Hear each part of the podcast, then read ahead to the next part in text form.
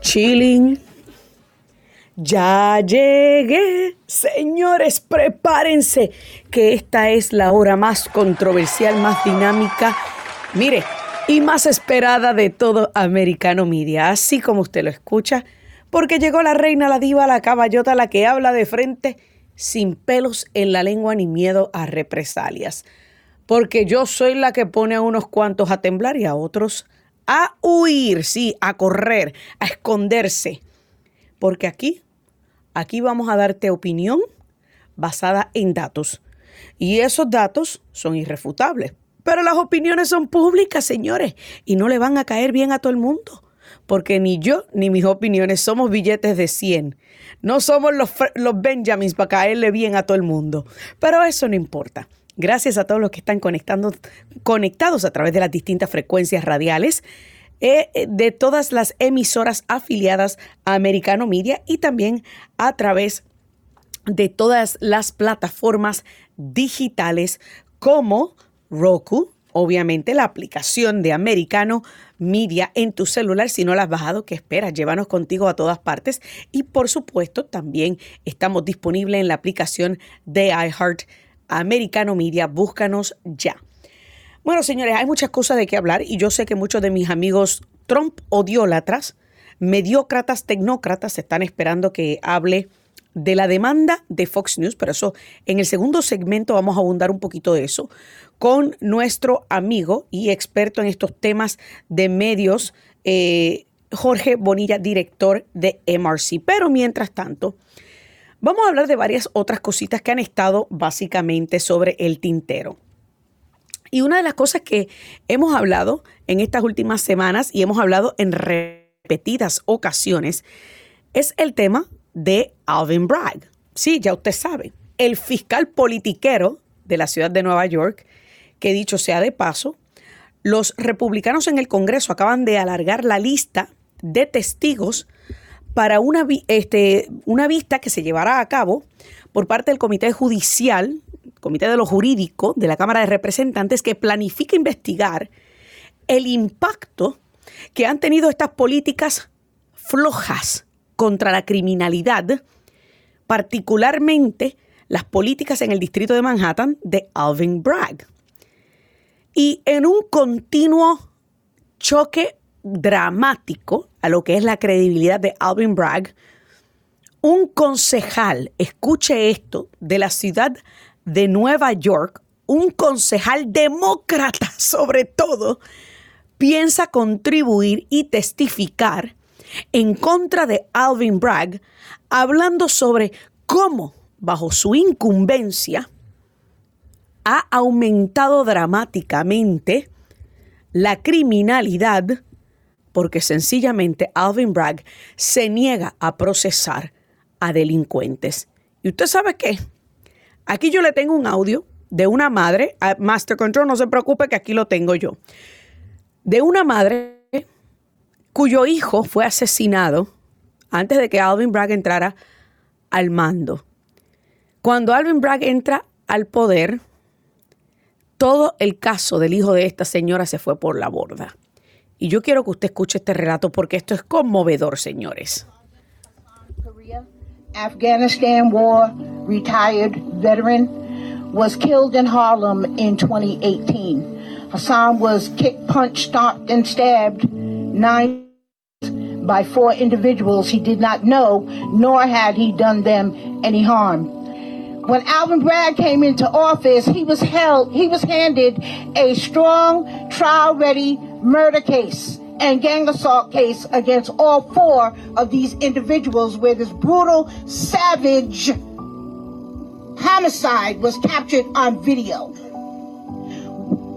He was handed a strong trial ready case, ready to go to trial. As soon as he took office, the case immediately began to unravel. And as far as the Manhattan District Attorney's office, if he's receiving one penny federal dollars, you need to pull that funding until he starts doing his damn job and prosecuting crime. Y ahí lo detengo. Esa es una madre, una madre dolida, de nombre Miss Brame. Su hijo un veterano de Afganistán e Irak, del Army, un sargento, fue apuñalado a muerte por una pandilla de cuatro delincuentes en Harlem. Y el caso ocurrió en el 2018, cuando entra Alvin Bragg, habían tenido videoevidencia, testigos, de todo un poco para poder procesar a estos cuatro delincuentes de asesinato. Y tan pronto entra Alvin Bragg al poder, el caso se desmorona. El caso se cae en pedazos. Y al parecer, la muerte del hijo de esta señora quedará impune por culpa de las politiquería barata de Alvin Bragg, que en vez de estar procesando a delincuentes y criminales, como los asesinos del, hijo de esta señora, un veterano de guerra y un héroe de este país, en vez de estar procesando a esos delincuentes, está en la pelea chiquita, en la politiquería barata, persiguiendo a un adversario político, porque recordemos que eso fue lo que él prometió. Prometió perseguir a Donald Trump.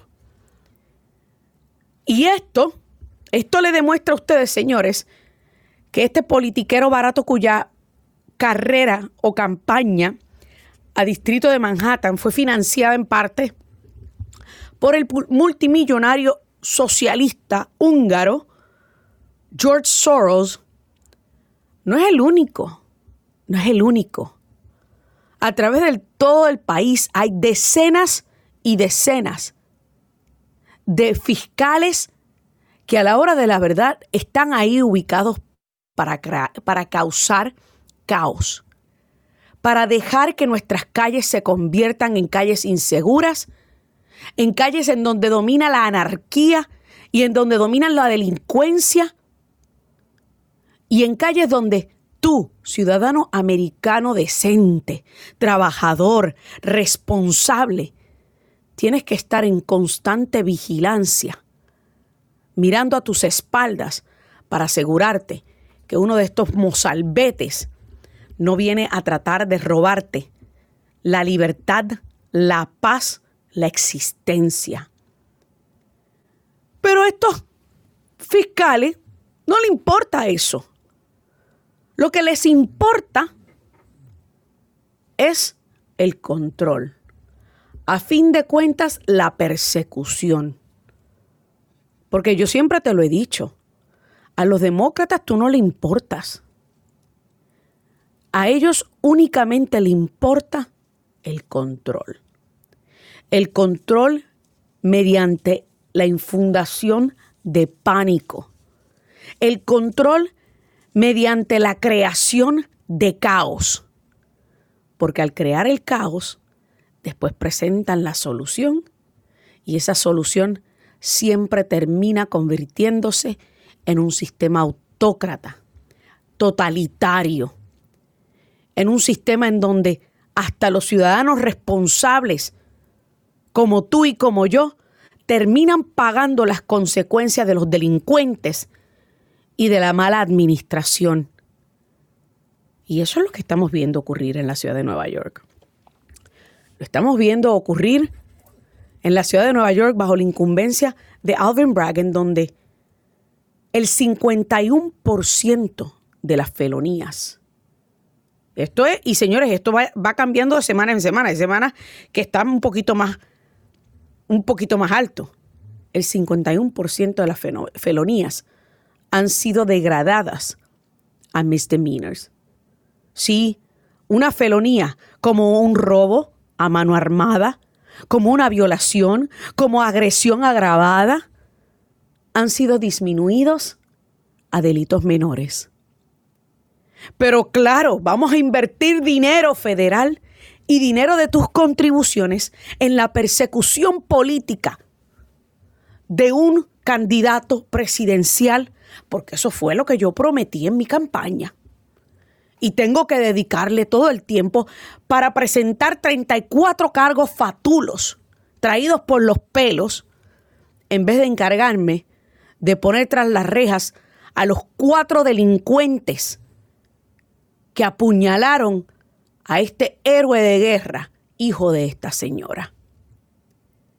Y como el caso de Miss Brame, hay muchísimos otros a través de todo el país, en estas grandes ciudades, donde los fiscales están vendidos a los grandes intereses socialistas progresistas y en su gran mayoría financiados por el, multimillonario socialista de George Soros con la única intención de desestabilizar la paz en nuestras grandes ciudades. Señores, a continuación vamos a hablar del tema de Fox News, que yo sé que es un tema que algunos de ustedes están esperando, y la demanda de dominio contra Fox News, ¿en qué quedó? ¿Y qué significa esto?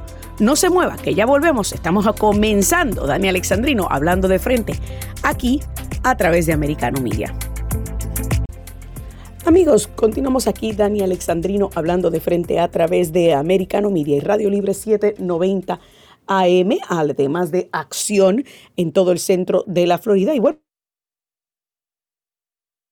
Muchos de ustedes han estado esperando, yo sé que en el día de ayer uno de nuestros amigos que nos llamó estaba pendiente a este tema, y es obviamente el tema de la demanda de Dominion Voting Systems a Fox News, que en la tarde de ayer ambas partes llegaron a un acuerdo eh, fuera de los tribunales cuando, pues mire, estaba por comenzar el juicio que pudiese extenderse por unas seis semanas, llegaron a un acuerdo por 787 millones de dólares. Dominion Voting Systems había demandado a la cadena Fox News por difamación posterior a las elecciones del 2020 porque alegaron que obviamente permitieron que el equipo legal de Donald Trump eh, dijera al aire que Dominion Voting System había estado envuelto en este esquema de fraude para robarse las elecciones del 2020. Pero, ¿qué significa este acuerdo? ¿Esto representa o es una admisión de culpabilidad por parte de Fox News? ¿Deben las demás cadenas estar criticando a Fox News considerando que ellos estuvieron metiendo embuste por cuatro o cinco años consecutivos sobre el, el, Christopher Steele dossier? Pues para hablar un poquito más, porque este hombre se pasa vigilando todos los medios, me acompaña el director de MRC Latino, Jorge Bonilla. Jorge, buenas tardes, bienvenido. Dani Alexandrino hablando de frente placer, como siempre, compartir en este espacio. Eh, para mí es un placer. Por favor, Master, si me puedes subir un poquito el audio de Jorge, porque no lo estoy escuchando eh, en el. No lo estoy escuchando bien, pero bueno. Vamos entonces. Ahora sí te escucho mejor, Jorge. Jorge, vamos entonces a hablar sobre esta demanda, porque ya incluso CNN tenía un titular en su página principal de, de, online, o sea, de internet, donde decía que Fox News eh, era un asalto a la democracia. no, todo es un asalto a la democracia. Con, eso, eso es el arroz blanco con que resuelven todo.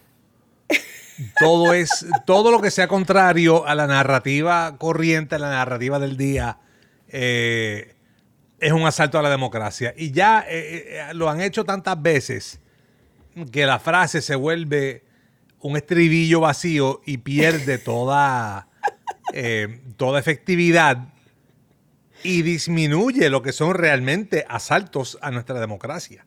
Oye, mejor le podemos poner este musiquita de las de Toño Rosario que tú a veces compartes. Ay, Dios mío. Asalto a la democracia. Asalto a se, convierte en un estribillo de esos que se puso por una canción. Pero óyeme, ¿qué significa esto? Esto es una admisión de culpa por parte de Fox News, a pesar de que ellos dicen que incluso el mismo juez había, ah, había este, dicho que eh, aquí existía ciertas protecciones de la primera enmienda en donde pues eh, Fox News podía cubrir lo que estaban alegando estos abogados. Pues eh, te diré que primero que nada no constituye admisión de nada. según la, las expresiones oficiales de Fox News, ellos dijeron, tal como dijo el juez, hubo cosas en nuestra cobertura que no estaban correctas. Y te digo una cosa, el hecho de que no hubiera juicio y de que resolvieran este caso fuera de corte, y de para beneficio de los oyentes, gran parte de, los casos, ya sean civiles o criminales, se resuelven antes de ir a juicio. Esto es algo común. La mediación, la negociación. Eh, en este caso, Dominion Voting Systems estaba buscando 1.600 millones de dólares. Correcto. Fox resolvió por menos de la mitad. Y no, como parte de ese acuerdo, en el cual Dominion Voting Systems cobra un, monto que es equivalente a, 10 veces más el valor de su negocio. Eh, Fox no tiene que admitir culpa, no tiene que admitir eh, que, hubo falsedad, que hubo mentira. Y de hecho, cualquiera que haya visto la cobertura de los medios, que los medios le dieron a esto, voy a usar una palabra específica puertorriqueña para describir el estado emocional de, de, los medios de prensa en este país y después pedirle a Daniel que lo traduzca. Pero lo que hubo ayer fue moldeera. La prensa estaba moldía. Con él. Moldía. Mordía. Mordía es, para, los para nosotros los boricuas significa este, molesto, pero una molestia eh, como que de, envidia. O sea, sería la traducción correcta. Fue como, como un malestar, un disgusto por insatisfacción. En este caso, pues sí, envidia. O, Fox obtuvo un desenlace que quizás para la prensa era inmerecida. O el desenlace que la, que la prensa no quería para Fox. Que era el mejor, el mejor desenlace posible. Digo, el mejor desenlace para Fox hubiera sido que el juez desestimara el caso. No se dio. Por supuesto. Pues entonces este es el segundo mejor desenlace, que es el poder resolver sin ir a juicio. Eh, en especial Alison Camarota de CNN estuvo furiosa, dio, dio un monólogo eh, de cómo realmente Fox ganó aquí. Eh, y Jake Tapper dijo, bueno, pero dieron dinero, pero... Y, y, Camarota dijo, pero no, pero no tuvieron que admitir mentira. Pagaron dinero. O sea, y esto es emblemático de la prensa. Eh, la prensa lo que quería era ver a Sean Hannity en el banquillo de los testigos, era ver a Tucker eh, Carlson, a María Bartiromo, y a que los abogados los, interrogasen y a que eso se volviese una escena de Perry Mason. Y en, ahí en, esa sala en, Delaware, una, me parece que una película, una película de suspenso político. Pero, pero yo me pregunto, Jorge, ¿con qué cara CNN, MSNBC, The Washington Post, The New York Times se atreven a criticar a Fox News cuando ellos estuvieron empujando por cinco años sin ningún tipo de responsabilidad la mentira del, del Christopher Steele dossier y del Russian Collusion? O sea, su desinformación llevó a que prácticamente acusaran a un general de tres estrellas erradamente, a, subestimar a un presidente de los Estados Unidos en funciones, a sabotear toda una administración y prácticamente lanzaron a todo nuestro país a una crisis constitucional de varios años, incluyendo incluyendo todo el dinero que se gastó en una investigación para, para ver dónde, de dónde provino esta mentira del Russian Collusion. Pero entonces, yo no me explico con qué cara ellos vienen ahora a, exigir eh, accountability, como se dice en inglés. Eh, bueno, esto es un poquito como Animal Farm y, pues algunas desinformaciones pasan a ser más nobles que las otras. Y entonces las, la, todas estas historias... La de ellos es más noble. Exacto, las de ellos son las más nobles porque son para, para, para adelantar su causa. Y entonces vemos, no tan solo el Steel Dossier, ponte a pensar, Dania, el Steel Dossier, dossier, todas estas noticias que sacaron sin rigor periodístico, sin, sin o sea, acribidas a fuentes anónimas, adscritas, perdón, a fuentes anónimas. Fuentes anónimas, correcto. Venga, véngase eh, los, que si los impuestos de Trump, que si la historia de que Trump iba a vender a Puerto Rico, después iba a cambiar a Puerto Rico por Groenlandia. Por Groenlandia. que si, que si dijo que los, um, que los veteranos eran unos bobos, eran unos losers, que si insultó a los veteranos, que si no fue a Belo Wood por no dañarse el pelo. Una serie de historias que no tenían base ninguna, excepto en eh, dañar a Trump y dañar su imagen. Y los medios de prensa corrieron diligentemente con, con esta noticia. Y te digo más yéndonos al, al, lado de los medios en español, Univisión especial, que le dé gracias a Dios, que le dé, dado el precedente que sentó esto. Ajá. Porque ahora lo que sí esto marca es que hay un precedente. Hay un precedente. ¿Y cuál es ese? Rapidito que tengo dos minutos, menos de dos minutos. Bueno, ahora, ahora sí los medios de prensa están sujetos a demanda. Ya hubo un settlement en el caso de CNN, eh, demanda, eh, difamaron a Nick Sandman, CNN, Washington Post, todos estos gentes de prensa pagaron por, por difamar a Nick Sandman. Y te digo una cosa, que Univision, de gracias a Dios que Marco Rubio no los, no los demandó en su momento por haber sacado aquella historia y tratar de difamarlo y acusarlo de ser narcotraficante. Eh, si los hubiera demandado, los hubiera partido como crayola de kindergarten. Pero no lo hizo. me gusta no ese término. Me gusta, me gusta ese término, como crayola de kindergarten. Oye, me decís que todas las crayolas de kindergarten están partidas a mitad. Óyeme, rapidito y me es notable que Univisión, de todos los medios que cubrieron esto, Univisión tan solo hizo un reporte de 30 segundos anoche hablando del caso Fox, eso te dice a ti eh, la, insatisfacción de los medios de prensa con el desenlace de este caso. Es verdaderamente increíble. Hace tiempo que la prensa dejó de tener credibilidad, balance, neutralidad y sobre todo respeto para el público. Y por eso es que tenemos organizaciones como MRC y MRC Latino. Rapidito que me tengo que ir, tengo 30 segundos, menos de 30 segundos, Jorge. MRClatino.org, mrclatino.org, donde combatimos la desinformación de la prensa corporativa en español. Estamos en Facebook, Twitter e Instagram en MRC Latino. Muchísimas gracias. Gracias a ti, Jorge Bonilla, director de MRC Latino. Amigos, ustedes no se muevan. Yo sé que ya hay gente en línea esperando para comentar sobre este tema. No se muevan, que ya volvemos con más. Dani Alexandrino hablando de frente. Amigos, continuamos aquí. Dani Alexandrino hablando de frente a través de Americano Media, todas las emisoras radiales afiliadas a este proyecto y esta gran cadena. Y por supuesto, eh, también a todos los que se conectan a través de las distintas plataformas digitales. Pero bueno, yo sé que hay personas ya que están llamando y todavía no he abierto las líneas telefónicas, así que tengan un poquito de paciencia. 305-482-6588 o 7865-901623. Eh, vamos entonces a comenzar este segmento con el secretario de Educación de eh, Joe Biden. Eh, yo sé que Gio me tenía sobre los taxes de, algo sobre los taxes de Joe Biden y, y Jill Biden, pero Eso, es lo que ellos están reclamando. Lo que, no han reclamado es lo que yo no sé cuánto ganar. Pero bueno, déjame no decir lo que después Miriam Minion se enoja conmigo diciendo que yo estoy insinuando cosas. Bueno, insinuando no, sino lo que hemos visto de lo que han hecho la familia Biden en el pasado. Pero eso son otros 20 pesos. Eso es otro tema para otro día. Pero vamos a escuchar cómo el secretario de Educación, Miguel Cardona, se rehúsa a definir lo que es una mujer. Pero recordemos esta es la administración que ha designado a puestos importantes a distintas personas o por ser mujer, o por ser gay, o por ser negra. Sí, sí, sí, sí.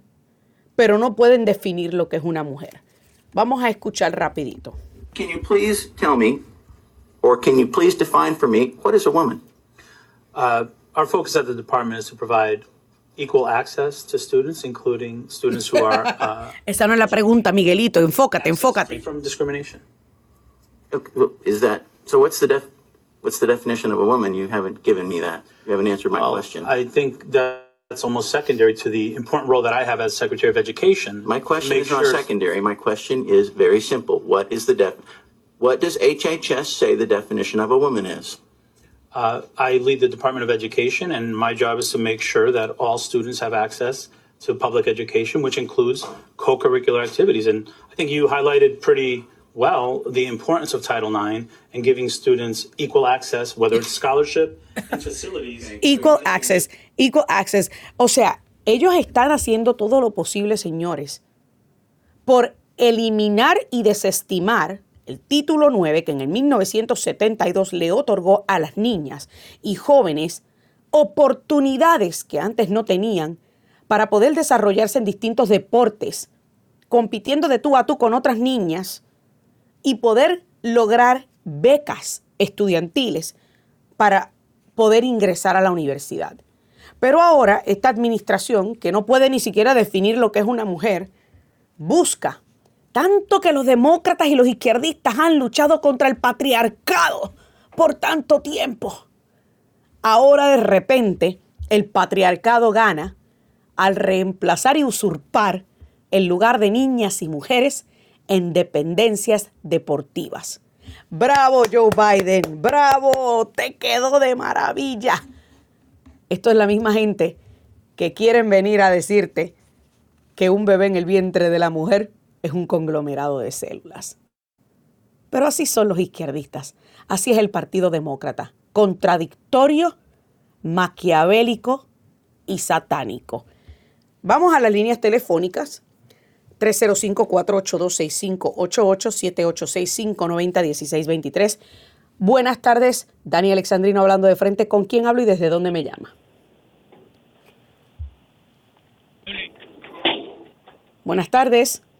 Escuche por el auricular del teléfono, por favor, no por el radio. No, yo no estoy en el radio, le estoy preguntando si soy yo que estoy en el aire. Sí, adelante, adelante. Es que no lo estaba escuchando. Adelante, caballero. ¿Con quién hablo? Sí, buenas tardes. Mi nombre es Osvaldo. Osvaldo, adelante. Estoy hablando de Fort, de Fort Lauderdale. Mira. Muy bien, dígame. Uh, yo, no, yo no diría que los demócratas eh, se, se definen como, como lo definiste ahora. Yo los definiría mejor con las palabras que utilizó Nikita Khrushchev cuando en, el, en los años 50 dio aquel famoso discurso en la ONU diciendo que no necesitarían una guerra para tumbar a los Estados Unidos, que sería un proceso lento. Yo definiría a los demócratas, como lo dijo él, un grupo de políticos ambiciosos de poder, digamos dinero, y que no le corra por sus venas ni una gota de sangre de nacionalismo, o sea, que no le importe Estados Unidos para ni un carajo. Disculpa la palabra.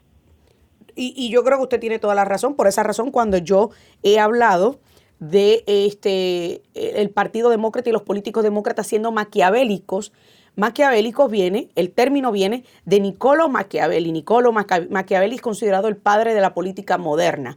Este, y a todo aquel que estudia ciencias políticas tiene que leer el libro de Prince. Y ahí describe que todo aquel que es un político ambicioso de poder se va a aprovechar del miedo, del pánico, que es un sentimiento poderoso, para permitirle a ellos el control. Porque a fin de cuentas el fin justifica los medios y ese fin es el poder y el control. Así que muchas gracias por su opinión, Osvaldo. Vamos, tengo creo que a Frank en espera. Buenas tardes, Frank. ¿Desde dónde me llama?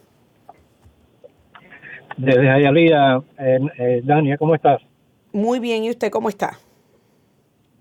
Bien, Dania, se te olvidó en, en, la, en la información que diste de la señora que le mataron el hijo, que era veterano de, la guerra, que se lo asesinaron en la calle eh, que la señora era afroamericana. Ah, cierto, tienes toda la razón, la señora es afroamericana. Tienes toda la razón, se me olvidó mencionar ese punto muy importante. Una mujer afroamericana criticando al fiscal de distrito de Manhattan, que también es negro, por su incompetencia e inhabilidad de mantener a la ciudad eh, libre de delincuentes y por su incompetencia e inhabilidad de procesar a los criminales que le dieron muerte al hijo de esta señora. Tienes toda la razón, Frank, así que dime. Lo otro que te quería decir es que, no entiendo esa demanda a Fox eh, de desinformación. ¿Qué tiempo llevamos recibiendo desinformación de todo? Bueno, era por difamación, no desinformación, difamación. Sobre, sobre, la, sobre la frontera. Sí, pero déjame aclarar tenemos que aclarar, Frank, que la demanda no fue por desinformación, fue por este, difamación. Y difamación y desinformación son dos cosas totalmente distintas. Difamación es obviamente que ellos alegan que estaban diciendo mentiras de eh, Dominion al permitir que los abogados de Trump salieran al aire a acusar a Dominion de haber estado envueltos en el fraude para robarse las elecciones del 2020.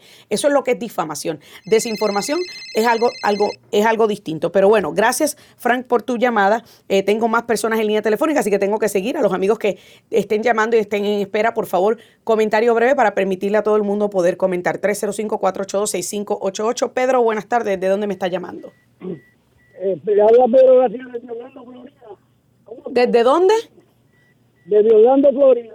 Desde Orlando, adelante, Pedro. ¿Tú me conoces? Sí, sí, yo conozco esa voz, yo, yo conozco esa voz. A ver, dígame, ¿con qué derrame emocional viene hoy? Dígame. No, pues, con el derrame que tú tienes tanto, pero... Pero mire, calme, se tiene que hablar con calma, porque si usted habla así acelerado y si, y si no se pega el teléfono, no se le va a entender lo que diga. Pero, pero es que no lo estoy entendiendo porque nos está despegando el teléfono. Cójalo suave. A ver, a ver, dígame, ¿qué va a decir? ¿Qué va a decir? ¿Qué va a decir? Pero, me. ¿Qué va a decir? Dale. Pero déjame, Fox News pagó 800 millones de dólares porque estaba desinformando y mintiendo al pueblo de, Estados Unidos con una gran mentira de que Donald Trump había ganado una elección que tú, tú, tú, tú escuchabas. Esa es la mentira, te reír, te puede A ver, a ver, a ver. A ver, y las mentiras que dijeron CNN, MSNBC, este, New York Times, Washington Post sobre el Steel Dossier. A ver, ¿qué usted tiene que decir sobre eso? No, no, pero dígame, dígame que, dígame, ¿cuánto cuesta esa mentira? ¿Cuánto cuesta esa mentira? No es lo que importa, es lo que vale. No, no, no, es, es lo que importa. Usted parece, Oiga, Pedro, Pedro, bájele, bájele un poco a su derrame emocional, que le va a dar algo, le va a dar algo. A usted no le conviene que le suba el estrógeno, porque ya usted sabe que eso del estrógeno en los hombres no le va, no le va muy bien. Bájele dos, bájele dos. Yo le estoy haciendo una pregunta a usted y usted no me quiere responder. Entonces, ¿qué hacemos con la desinformación? Porque vuelvo y repito, fue una una demanda por difamación y eso no implica ni acepta culpabilidad. Usted no escuchó cuando Jorge Bonilla dijo que la misma Alison Camerota de CNN estaba molesta porque prácticamente Fox News no tuvo que admitir ningún tipo de culpabilidad. Yo no sé qué parte de eso usted no entendió. Una desinformadora. Eh, eh, a ver, dígame en qué yo desinformo. A ver, dígame, dígame. Dígame, dígame en qué yo desinformo. Pero, déjame, pero, no grite, pero no grite. Pero, que no, me pero no grite. Mira, el dueño de Fox News tuvo que ir a No, no, no, no me cambie el tema. Yo le acabo de hacer una pregunta a usted. ¿En qué yo desinformo? Pues te, estoy informando y hablo para hablar. No, pero si es que yo te estoy haciendo una pregunta, ¿en qué tú dijiste que yo soy desinformadora? ¿En qué yo desinformo? Explícame. ¿En qué yo desinformo? No me puedes responder porque no tienes respuesta. Y ese es el problema con ustedes. Ustedes lanzan acusaciones a flor de piel, a diestra y siniestra, sin tener una respuesta contundente. Cuando tú vengas aquí a acusarme a mí de desinformación, más te vale que tengas en la mano fecha, hora, día y datos y que puedas refutarme con datos dónde es que yo estoy desinformado. Mientras tanto, eres otro charlatán más que se pasa repitiendo como el papagayo la, la narrativa y retórica de la izquierda radical y socialista de este país. Vámonos a una pausa y ya volvemos con más Dani Alexandrino hablando de frente aquí a través de Americano Media.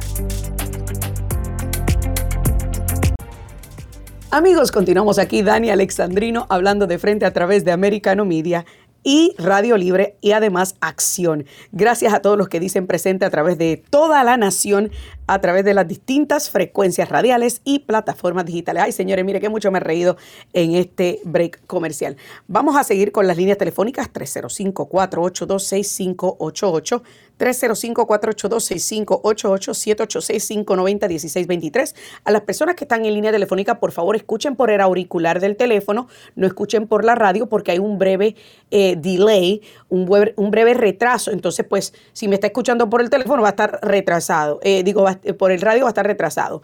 Y encima de eso, que seamos breves con los comentarios para darle oportunidad a todo el mundo. Y por último, si usted viene lanzando acusaciones, como hizo nuestro amigo Pedro, más le vale que venga preparado. Mire, aquí usted tiene que venir con dos sacos, el de dar y el de recibir. Pero vamos con Humberto. Humberto, buenas tardes. Dani Alexandrino hablando de frente, ¿cómo está? Buenas tardes, Alejandro. Yo aprendí una cosa de usted que a mí me encanta. Eso mismo que usted le dijo, eso mismo que usted le dijo a, ese, a esa persona, que no que no, pues, no, tiene respuesta para nada. Pues yo como tengo así una discusión con alguien, que tú lo digo, dime una cosa que yo te he dicho que es mentira. No, le empiezan con el cuento. Eso yo lo aprendí de usted porque yo sé que usted habla con prueba. Usted no se, a mí me encanta su estilo, la verdad, me encanta como usted, la verdad. Yo usted la, yo, lamenté mucho cuando se fue de Rayo Mombí y de se me fue Ana de Alejandrino, ahora me ahora estoy aquí con otra vez, pero me encanta tu estilo. Muchas gracias. ¿Eh? Muchas gracias, Humberto. pulmón, como decimos nosotros los cubanos, más directo al pulmón. No, pero es que mire, hay veces que con alguna de estas gente hay que ir directo al pulmón y directo a, eh, eh, mire, a dar todos los golpes que haya que dar. Pero, pero bueno, ¿quiere agregar algo más sobre todo lo que hemos discutido en el programa, Humberto? No, no, no, no, no, yo, es que, es, que, que, yo no tengo nada que agregar, si usted lo dice todo, usted no deja, usted no deja nada, usted no deja, pues usted no deja ninguna... Pues muchísimas gracias Humberto, gracias por su llamada y sobre todo gracias por ese, eh, por ese apoyo a esta servidora. Dania Alexandrino hablando de frente. Ricardo, buenas tardes, ¿de dónde me estás llamando? Desde la bellísima ciudad de Lakeland, profesora, ¿cómo está? Muy bien Ricardo, ¿y tú cómo estás? Bien, bien, gracias a Dios. Profesora, apareció el payaso. Dígame. Parece que ya le llegó la ayuda al payasito Pedro. Ay, Pedro, Pedro, parece que se aburrió ya de lo que estaba haciendo. Sí, profesora, ya hablando en serio, ya hablando en serio, eh, da tristeza lo que esa señora ha, pasado, la señora afroamericana que le mataron el hijo. Eh, yo cuando hablo con afroamericanos, con morenos, yo les digo, dime una cosa, le digo, estamos hablando, le digo yo a ellos, de minoría a minoría, le digo qué bueno ha hecho los demócratas para, para ustedes. Se ponen a pensar, se ponen a pensar, pasa un minuto y me dicen nada. Y ese es el resultado de, de los demócratas que no hacen nada. Hablan y predican que nosotros te representamos, pero a la hora de la hora no representan a nadie. Ellos se representan a sí mismos. Y hay que hablar sabiamente a las personas, tocarle, darle la vuelta, decirle, mira, cómo, cómo estás con tu bolsillo.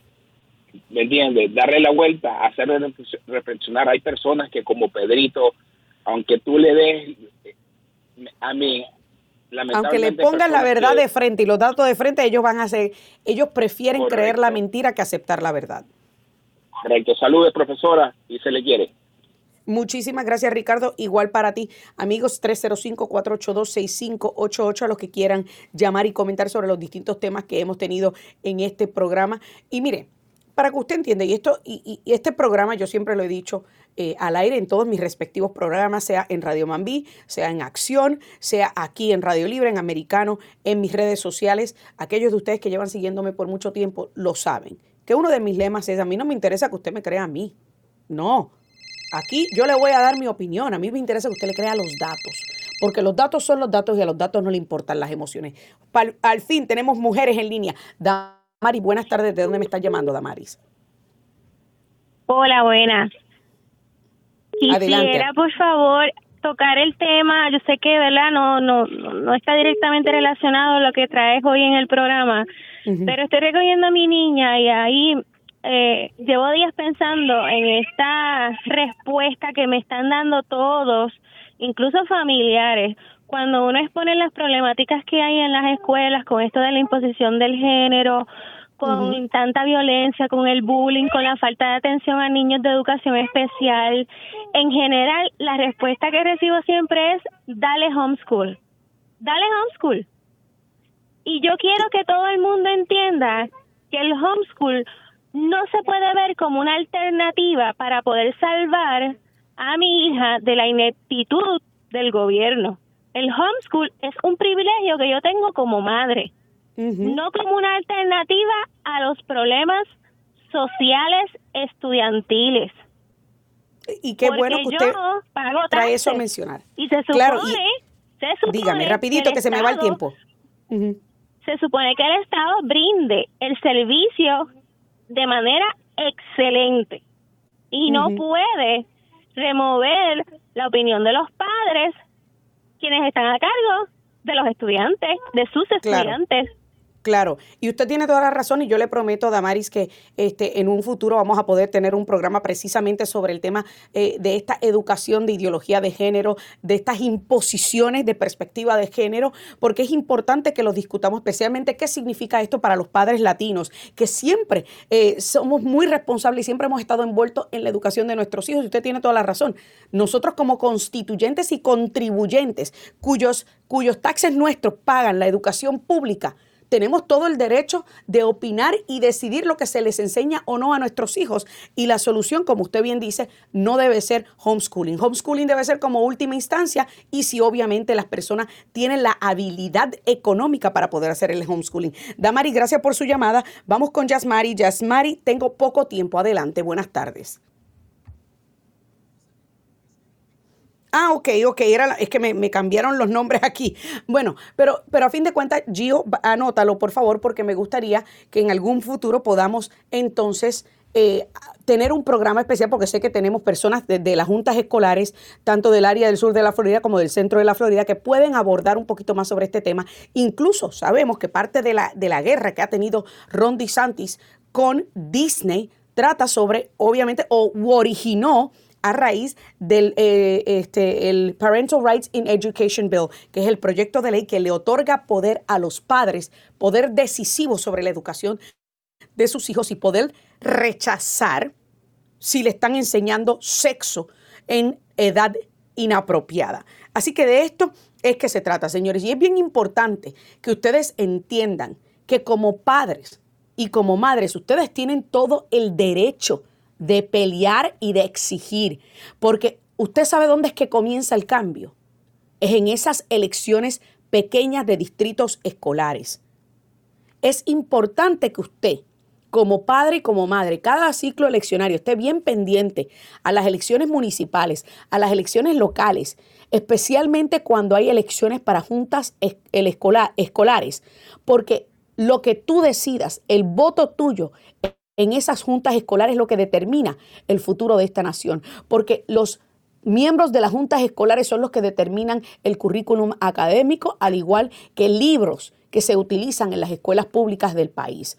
Así que es importante que cada uno de ustedes sea proactivo a la hora de ejecutar, de ejecutar la enseñanza que cada uno de nuestros hijos recibe en escuela pública, porque no todo tiene, no todo el mundo tiene el poder adquisitivo para mandar un niño a una escuela privada, no todo el mundo tiene el poder adquisitivo para mandar un niño a un colegio privado y tampoco todo el mundo tiene el poder adquisitivo para hacer homeschooling.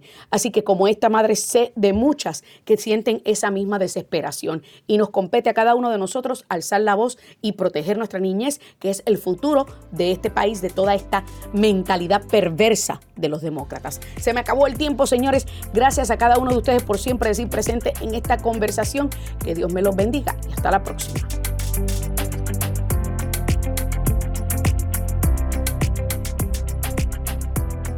This podcast is a part of the C Suite Radio Network. For more top business podcasts, visit c-suiteradio.com.